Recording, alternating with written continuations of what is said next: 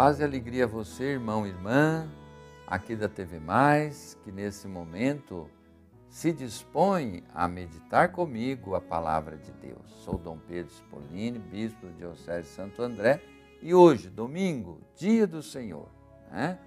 Vigésimo domingo do tempo comum na nossa liturgia, dia 14 de agosto. O mês já está chegando no meio, vai passando, mas nós queremos passar com a palavra de Deus. Do Evangelho de São Lucas, capítulo 12, versículos de 49 a 53. Ouçamos a palavra do Senhor. Jesus disse: Eu vim lançar fogo à terra, e que tenho eu a desejar se ele já está aceso? Mas devo ser batizado num batismo, e quanto anseio até que ele se cumpra. Julgais que vim trazer paz à terra? Não. Digo-vos mas separação. Pois de hora em diante haverá numa mesma casa cinco pessoas divididas, três contra duas e duas contra três.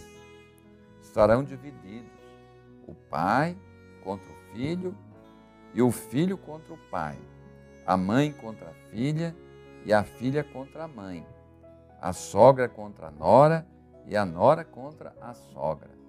Palavra da salvação. Meus irmãos, esta palavra de Jesus pode nos chocar. Ele diz que não veio trazer paz, mas divisão.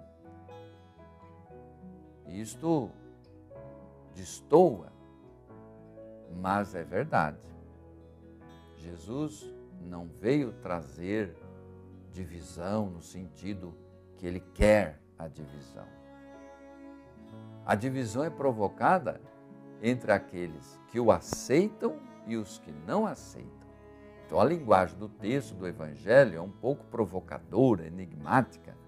O fogo que Jesus traz não é o fogo destruidor, mas é o fogo do Espírito Santo. Eu vim trazer fogo à terra, o fogo do Espírito, com sua força purificadora e inovadora.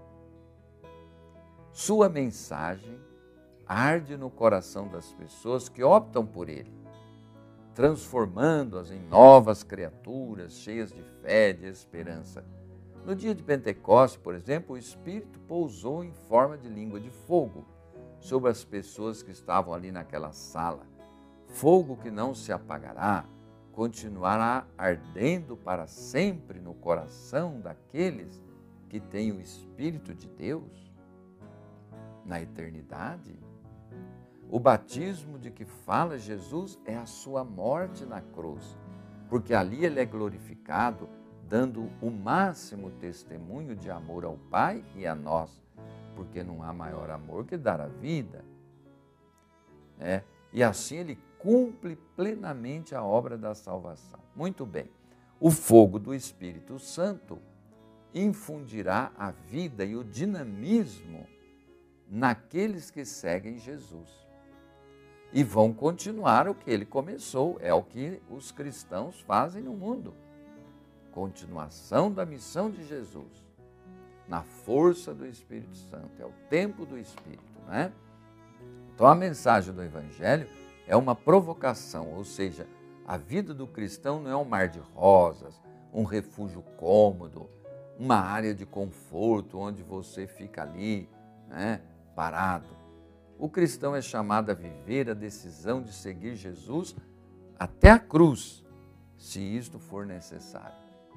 O projeto de Jesus, selado com seu sangue na cruz, vem abalar os fundamentos de uma sociedade injusta que recusa o Evangelho. Então, Jesus não veio trazer divisão por divisão mas a escolha, a opção por Jesus é que pode provocar conflito na família. Uns acreditam em Jesus, outros o detestam, é, nas comunidades, na sociedade. Então Jesus rompe com a falsa paz né, da ordem estabelecida. Jesus quer a justiça o direito, a fraternidade e o amor E muitas vezes a ordem estabelecida é uma ordem justa. Então há uma divisão. Quem aceita a novidade da pregação de Jesus, que é o reino de Deus, reino de justiça e paz, assume a prática do amor. Tão revolucionária que acaba provocando divisões entre os que aceitam e os que não aceitam. Então, meus irmãos e irmãs, peçamos a Deus a graça de sabermos conviver nessa tensão. Né? E hoje existe muito isto, né? É, nem todos os que aceitam Jesus são aceitos na sociedade. É, nós vemos multidões, né? marchas, encontros, é, para louvar e agradecer Jesus. Mas qual Jesus? Será que é esse Jesus do Evangelho que veio trazer o Espírito Santo, que clama em nós pela justiça do reino?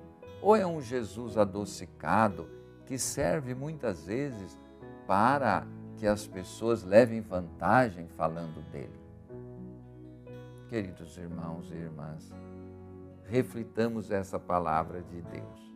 E se muitas vezes na nossa vida tivermos que sofrer algumas consequências da nossa escolha por Jesus, às vezes até incompreensão ou perseguição, que saibamos ser fortes. Jesus estará conosco e quem o acolhe e o escolhe será glorificado com ele. Que ele, nesse momento, volte para ti a sua face, tenha compaixão de ti e te dê a paz. Abençoe você, a sua casa, tudo aquilo que você quer que seja abençoado neste momento. Abençoe-vos o Deus Todo-Poderoso, Pai, Filho, Espírito Santo. Amém. Um grande abraço, cheio de esperança a todos vocês.